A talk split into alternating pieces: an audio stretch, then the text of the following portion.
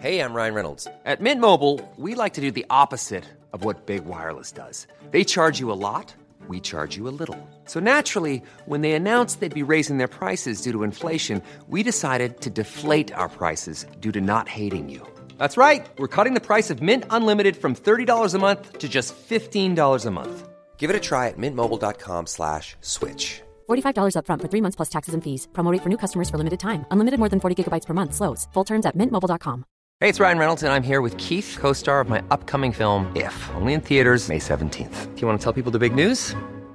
All right, I'll do it. Sign up now and you'll get unlimited for $15 a month in six months of Paramount Plus Essential Plan on us. Mintmobile.com slash switch. Upfront payment of $45 equivalent to $15 per month. Unlimited over 40 gigabytes per month. Face lower speeds. Videos at 480p. Active Mint customers by 531.24 get six months of Paramount Plus Essential Plan. Auto renews after six months. Offer ends May 31st, 2024. Separate Paramount Plus registration required. Terms and conditions apply if rated PG. Many of us have those stubborn pounds that seem impossible to lose, no matter how good we eat or how hard we work out. My solution is PlushCare. PlushCare is a leading telehealth provider with doctors who are there for you day and night to partner with you in your weight loss journey. They can prescribe FDA-approved weight loss medications like Wagovi and Zepbound for those who qualify. Plus, they accept most insurance plans. To get started, visit plushcare.com slash weight loss. That's plushcare.com slash weight loss.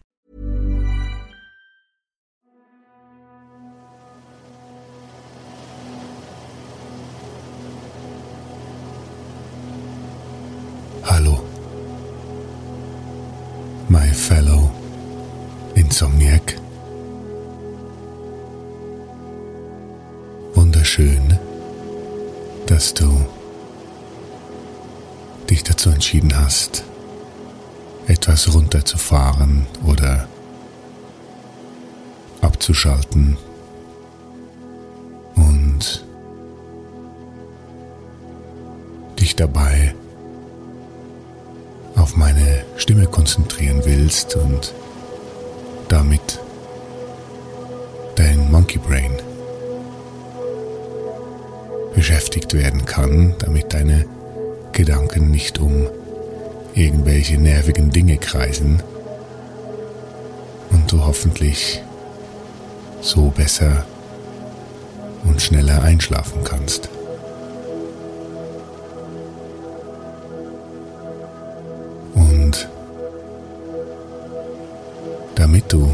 Noch schneller einschlafen kannst, tricksen wir dein Monkey Brain aus und spielen ein Spiel, das nämlich so geht, dass du versuchst, extra lange wach zu bleiben. Und zwar musst du versuchen, so lange wach zu bleiben, bis ich das Wort Smultronstelle gesagt habe. Smultronstelle. Das ist ein Wort, äh, ein schwedisches Wort, das äh, eigentlich aus zwei Wörtern besteht. Äh, ich glaube, das nennt man ein sogenanntes Koffer, Kofferwort. ähm, Smultron heißt so viel wie wilde Beeren oder Erdbeeren oder so eine Art wild wachsende Beeren und Stelle ist ähm, ein Ort, ein, ein Platz. Und dieses Wort beschreibt eigentlich der, den, sowas wie den Lieblingsplatz, aber eigentlich ein Ort, den du selbst für dich gefunden hast, wo du immer wieder hin zurückkehren kannst und dich komplett sicher und ähm, sorgenfrei fühlen kannst. Ein Ort, der dich einfach rundum glücklich macht und ähm, ja, sorgenfrei. Und äh, wenn ich dieses Wort nochmal sage, dann hast du das Spiel gewonnen. Aber wenn das hier nicht dein erstes Mal ist mit diesem Somnicat Podcast, if it's not your first tango, dann weißt du, dass es ähm, sehr schwierig wird, wirklich so lange wach zu bleiben. Ich habe, ähm, apropos dieses, dieses Wortes, ähm, das ich jetzt nicht nochmal sagen werde, ähm, habe ich eine, eine, gute Freundin, die hat gesagt, die ist ähm, vor langer Zeit ähm, hierher gezogen und ähm, damals war sie noch ein kleines, äh, kleines Kind. Ich glaube, sie war so sechs, sieben Jahre alt und hat da ähm, in dem Dorf, in dem sie äh, hingezogen ist mit ihrer Familie, eine, eine Blautanne oder irgendeine Tanne ähm, gesehen, so an, an, am Waldrand, die da irgendwie neu angepflanzt worden ist. Und damals war diese Tanne noch kleiner als sie, obwohl sie auch erst sieben, acht war. Und diese Tanne ist jetzt mit ihr mit, mitgewachsen und äh, meine Freundin ist jetzt bereits ähm, knapp 40 Jahre alt und die Tanne ähm, überragt sie jetzt tatsächlich so um ein paar, weiß ich nicht, Meter? Nee, so schnell vielleicht nicht, aber so, sie ist jetzt größer als, als meine Freundin und ähm, sie sagt, das ist für sie der Inbegriff von Heimat. Also wirklich, sie kann das Heimatsgefühl so an dieser Tanne festmachen, nicht äh, am Dorf selbst oder an, äh, am Geruch der, der Straßenbahn oder ich weiß nicht, an was äh, andere Menschen ihr Heimatsgefühl festmachen, aber sie macht es auf jeden Fall an dieser Tanne fest, was ich äh, sehr schön finde, weil diese Tanne ähm, sie so begleitet hat ihr ganzes Leben lang und jetzt immer noch dasteht und hoffentlich auch nicht gefällt wird oder so für ein Weihnachtsfest. ähm, ja, sie würde auf jeden Fall sagen, das ist ihr Lieblingsplatz, den wir den die Schweden eben als ähm, Platz, wo die wilden Beeren sind, benennen. Ähm, was ich sehr, sehr, eine sehr schöne Vorstellung finde. Weil natürlich die Schweden ihr Lieblingsplatz ähm, mit der Natur verbinden. Was, äh, was ich glaube auch machen würde. Es ähm, geht natürlich nicht so gut für Menschen, die Angst haben vor dem, vor dem Wald. Die haben wahrscheinlich ihr Lieblingsplätzchen dann nicht äh, irgendwo, wo wilde Beeren wachsen, sondern vielleicht ein äh, belebter Brunnen mitten in der Stadt oder ein Kirchenturm, wo man über die Stadt sieht aber man kann ja Ängste auch verlieren. Man kann Ängste auch auflösen. Wie, wie dieses Märchen vom Mädchen, das das Mädchen und das Licht. Kennst du das? Glaube, das ähm, gehört nicht ins äh, Grimm-Universum. Das Grimm-Universum war ja einiges früher als das Marvel-Universe und das DC-Universe. Äh, das Grimm-Universe gibt schon eine Weile länger und ähm, das Märchen vom Mädchen und dem Licht, also das Märchen heißt das Märchen, äh, das, das Mädchen und das Licht. Und ähm, ich glaube, das ist so ein Standalone-Märchen. Ich glaube, das gehört nicht mal zu einem Universe, nicht mal zu ähm, dem Märchen-Universe von hier anders. Oder ne, den ganzen schwedischen Märchen, die nordischen Märchen die Grimm-Märchen, die kennen alle keine Version vom Mädchen und das Licht. Also das glaube ich war so ein Standalone Märchenautor, der davor auch nicht viel geschrieben hat und danach ähm, auch nichts mehr richtig Gutes, so Bekanntes zustande gebracht hat. Also das Mädchen und das Licht war tatsächlich sein größter Erfolg. Ähm, und auch der Erfolg kann nicht so groß gewesen sein, weil äh, ich den Namen auch nicht mehr weiß von diesem Autoren. Aber man sagt ja, es gibt die Theorie, dass, äh, dass dieser Kreativstrom einfach ständig wie so ein, äh, Creative Stream vom Universum, der, der wabert so über uns rum die ganze Zeit. Und hier und da gibt es ähm, einen Menschen, der Zugang hat zu diesem Strom.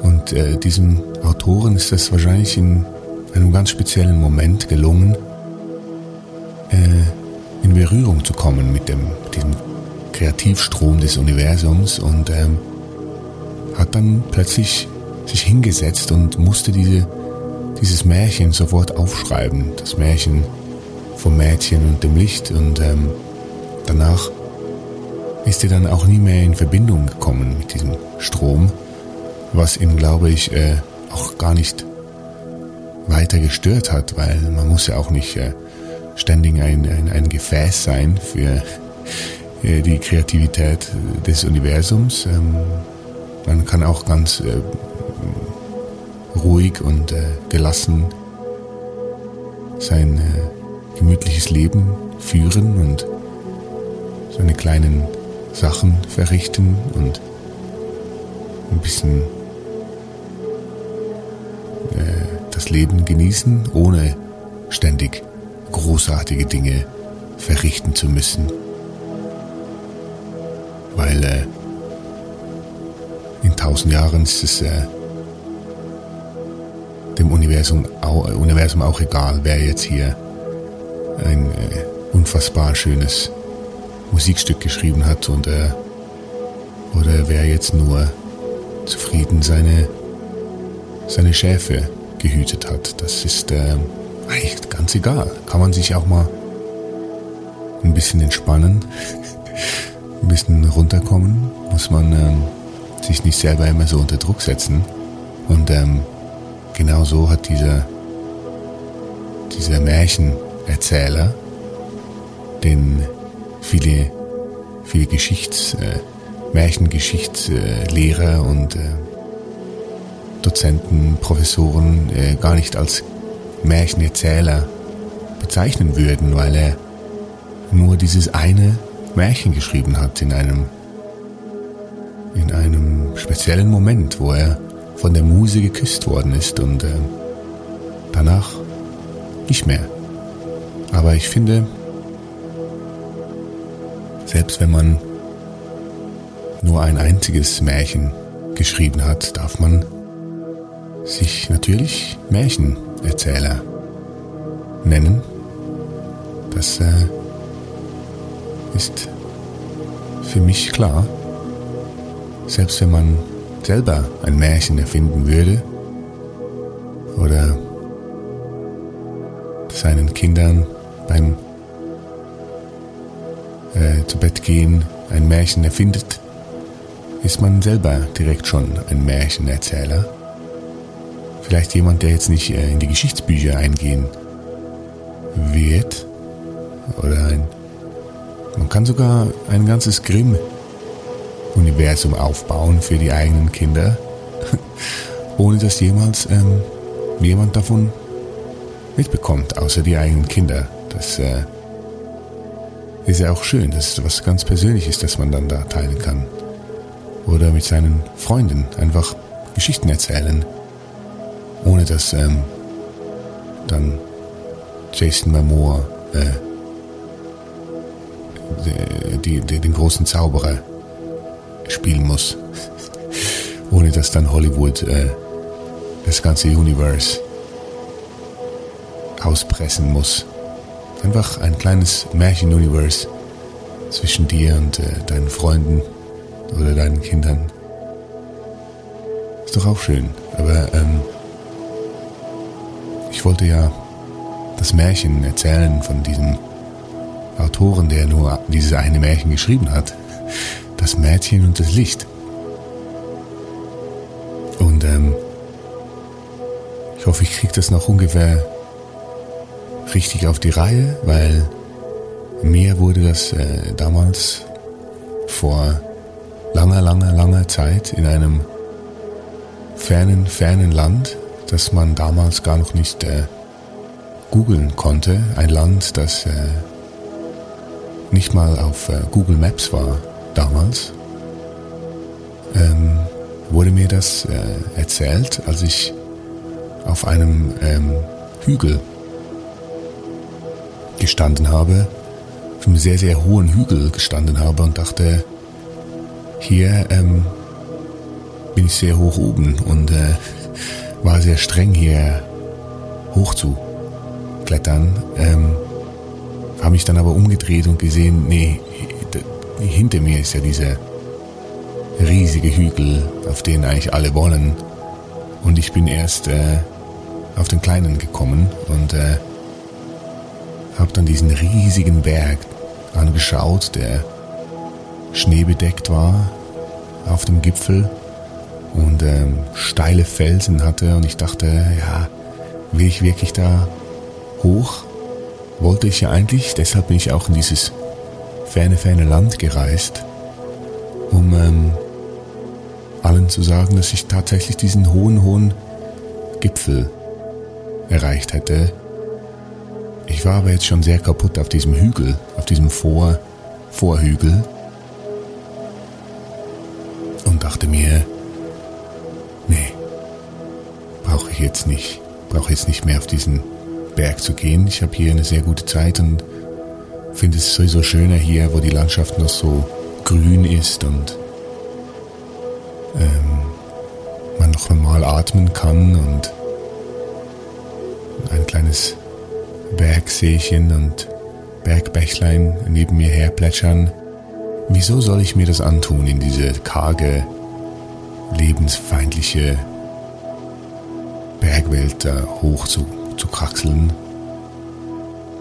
wenn ich hier so ein kleines äh, Lieblingsplätzchen gefunden habe, so ein kleines Paradieschen für mich.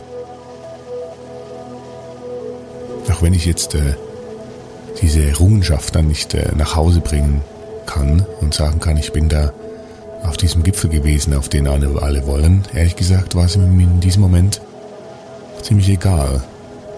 Habe ich mich ins Gras gelegt und ähm, zufrieden mein Proviant gegessen, den ich äh, mitgenommen habe für drei Tage.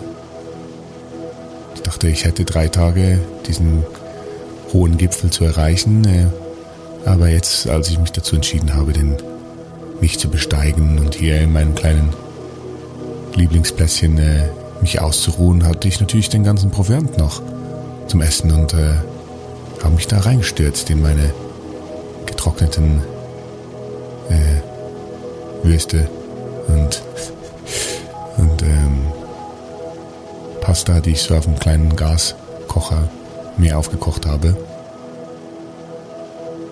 Ja, und wie ich da so lag und ähm, vollgefressen in der Wiese mich entspannen musste, weil ich ähm, ein bisschen zu viel gegessen habe, kam eine, kam eine alte Frau, eine alte Frau ähm, den, den Weg hinauf. Und äh, es schien, dass ähm, ich in ihrem, naja, in ihrem Revier so ein bisschen rumlag. Die alte Frau mit äh, ganz weißem, weißem Haar, ähm, tat aber nichts dergleichen, hat mich sehr freundlich angelächelt und ähm, dann an diesem See, an dem ich äh, mich hingefläzt habe, äh, angefangen ihre Kleider, Kleidung zu waschen. Ähm, und so ging es eine Weile, äh, bis sie fertig war. Und ähm, kam dann äh, rüber gewatschelt, als sie fertig war. Schön gemächlich. Und habe mich dann gefragt, äh, ob ich auf dem Weg da zu diesem Gipfel, Gipfel hoch wäre. Und da habe ich gesagt, ähm, ja, war mein Plan. Ursprünglich war das die Idee. Ich habe mich aber gerade jetzt vor kurzer Zeit dazu entschieden, das äh, nicht zu machen. Ich habe keine Lust. Ich finde es irgendwie hier viel schöner ähm, an diesem Seechen, in dieser grünen, saftigen Wiese und hoffe, dass, ähm, dass ich die Frau hier nicht störe, weil sie scheint, äh, das scheint ein bisschen ihr Seelein zu sein und ihre Wiese. Und die alte äh, weiß, äh, weißhaarige Frau äh, musste laut lachen und hat gesagt, wie, wie ich, hat gefragt, wie ich auf die Idee kommen würde, dass das hier ihr gehört, dass, äh, dass da hier Natur, Natur kann niemandem gehören und ähm, ich fand das sehr süß und äh, ehrlich und wahrhaftig und ähm, so haben wir uns äh, dann kringelig gelacht, weil äh, ich fand äh, ihre Lache auch äh, extrem ansteckend. Und äh, als wir uns dann so nach einer gefühlten halben Stunde Lachen wieder, wieder gefangen haben, ähm, hat sie gesagt, meine Geschichte erinnert sie an, ähm, an dieses Märchen vom Mädchen und dem Licht. Und äh, ich habe sie angeschaut und gefragt, das Mädchen und das Licht, das kenne ich nicht. Ich kenne dieses Märchen nicht, ich, obwohl ich das Gefühl habe, ich kenne mich sehr gut aus in, ähm, in der Märchenwelt. Also Grimme-Märchen kannst du mir praktisch kein, mit keinem neuen Märchen kommen, würde ich jetzt mal behaupten. Haben mir auch schon überlegt, ob ich äh, man damit Geld machen kann, alle Märchen zu kennen. Äh, Habe bis jetzt noch nichts gefunden. Seitdem äh, Wetten das nicht mehr wirklich ausgestrahlt wird, ist, hat sich das äh, erledigt. Die Frau äh, schaut mich an, ich merke, ist ja keine Ahnung, wovon ich rede. Ähm, und sagt, naja, ähm, Märchen, Märchen sind hier, um erzählt zu werden. Also haben Sie Zeit? Und dann habe ich gesagt, ja, ich habe Zeit, weil äh, ich brauche, ich habe nicht mehr vor, auf diesen Gipfel hochzugehen. Ich, äh, ich habe Zeit. und dann äh, musste sie wieder laut lachen und ähm, hat dann angefangen, mir dieses äh, wunderbare Märchen zu erzählen vom Mädchen und dem Licht. Und ähm, ich habe dann uns äh, von meinem äh, Gipfel, Gipfelwein eingeschenkt, den ich äh, vorbereitet habe, um da hoch oben im Schnee, äh, wenn ich diesen hohen, hohen Gipfel erreicht hätte, mir den Gipfelwein einzuverleiben. Und ähm, weil ich das ja nicht mehr vorhatte, äh, konnte ich ihr dann ein Glas äh, davon einschenken und mir auch. Und so begann sie während wir zufrieden den Gipfelwein tranken, hm, das Märchen vom Mädchen und dem Lift, äh, Lift, dem Mädchen und dem Licht zu erzählen. Das Mädchen, das äh, lebte in einem kleinen Dorf am äh, Rande eines riesigen, riesigen Waldes, dunklen, dunklen Waldes und ähm, das äh, ganze Dorf war ähm, ein sehr tüchtiges Dorf. Menschen ähm, hatten sich gut hier eingerichtet, über Generationen dieses Dörflein, Dörfchen aufgebaut und ähm, das Mädchen hat sich immer gefragt, ähm, was ist in diesem Wald und äh, hat aber auch gemerkt, dass äh, die Menschen im Dorf Angst hatten vor diesem Wald, von diesem dunklen, dunklen Wald. Und äh, das Mädchen hat sich dann irgendwann auch so gefragt, wieso haben wir denn hier ein Dorf äh, hingebaut? Wieso haben wir uns dafür, dafür entschieden oder so? Unsere Vorfahren sich dazu entschieden, ja, das ist doch ein perfekter Ort, ähm, um ein Dorf zu bauen, um uns alle hier niederzulassen. Wir haben zwar unfassbar Angst vor diesem dunklen Wald, aber trotzdem bauen wir hier jetzt ein Dorf hin. Das hat dieses Mädchen nie wirklich verstanden und immer als es die Eltern, ihre Eltern fragen wollte, haben die abgeblockt und gesagt, ähm, wir reden nicht über den Wald. In der Schule, das Mädchen war immer neugierig und hat gesagt, wieso sind wir zu diesem Wald hin und haben ein, ein Dorf hier gebaut, wenn wir alle Angst haben vor diesem Wald. Und auch da hat die Lehrerin gesagt, äh, Emily, Emily bitte, wie gesagt, wir reden nicht über den Wald. Was gibt drei Äpfel, wenn du zwei davon isst? Was hast, wie viele Äpfel hast du dann noch? Und Emily so, ja, Leute, es ist doch irgendwie einfach komisch, es kann nicht sein. Mit diesem Wald. Und ähm, so hat Emily ähm, immer mehr dieses, sie wusste, sie durfte nicht über den Wald reden und ähm, hatte auch selber große Angst vor diesem Wald. Aber sie konnte sich nicht dagegen wehren, gegen diese Neugierde, gegen diesen Drang herauszufinden, was denn so bedrohlich und irgendwie angsteinflößend sein soll an diesem Wald. Und ähm, es hat sich natürlich dann auch äh, rumgesprochen im Dorf, dass es, äh, dass Emily ähm, ja so ein bisschen Probleme macht mit diesem, mit diesem, mit diesen ständigen Fragen, dieser nervigen Fragerei und ähm, Emilys Eltern waren dann auch so, haben sich auch geschämt so vor der Dorfgemeinde, dass äh, ihr Kind so ein bisschen aus der Reihe tanzt und ständig Probleme macht mit der, dieser Fragerei. Weil ähm, sonst lief doch alles so super.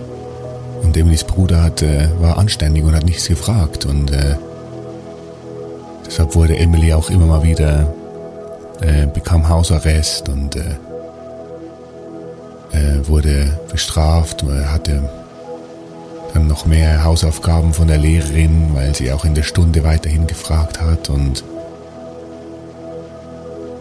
Emily dachte, ja, ich mache mir das Leben ja selber schwer, aber ich kann nicht anders. Ich, äh, ich muss hier der Wahrheit auf den Grund gehen. Und eines Tages, als sie gerade wieder zwei Wochen Hausarrest abgesetzt hatte, streunte Emily wieder einmal diesem Waldrand entlang und ähm, lugte so in diesen Wald hinein. Und sie war so ergriffen von einem Schaudern, so ein ängstliches Schaudern in diesem Wald, dichten, dichten Wald und gleichzeitig so ein, sie war hingezogen, sie war interessiert, irgendwas. Man kann doch nicht einfach ignorieren, dass da ein riesiger Wald an unserem Dorf ähm, angemacht ist und ähm, niemand will darüber reden. Und plötzlich sah sie da einen alten Mann sitzen. Auf einer Bank. Die, die Bank stand noch äh, auf der Seite des Dorfes, aber man, kann, man konnte gut in den Wald hineinsehen von dieser Bank aus. Und Emily setzte sich neben diesen alten Mann. Und der alte Mann hat Emily kurz angeschaut und hat geschmunzelt und gesagt, du musst Emily sein. Und Emily guckt ihn an und sagt, äh, wieso wissen Sie das?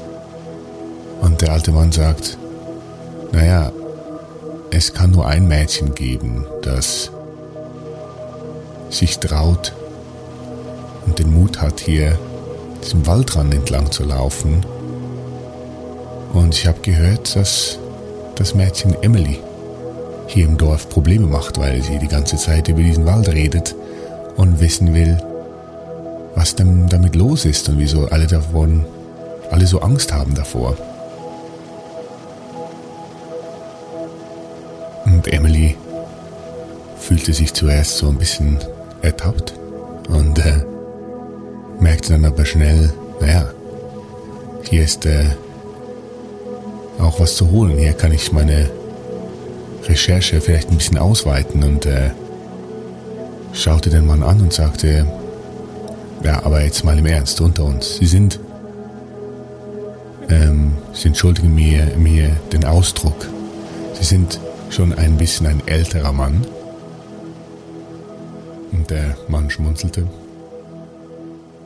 Sie äh, haben hier ihr ganzes Leben verbracht in diesem Dorf. Sie kennen vielleicht sogar noch Menschen. Hey, my fellow Insomniac. Ich hoffe, du bist entspannt oder bereits am Dösen. Aber falls nicht und du würdest gerne noch die zweite Hälfte hören und dann noch zu einer halben Stunde reiner Musik einschlafen, würde ich dich bitten, mich bei Patreon zu unterstützen, damit ich Insomnicat für uns Insomniacs weiterhin machen darf und du alle Folgen in voller Länge genießen und einschlächern kannst. Besuch mich doch auf patreon.com slash insomnicat. Schlaf gut.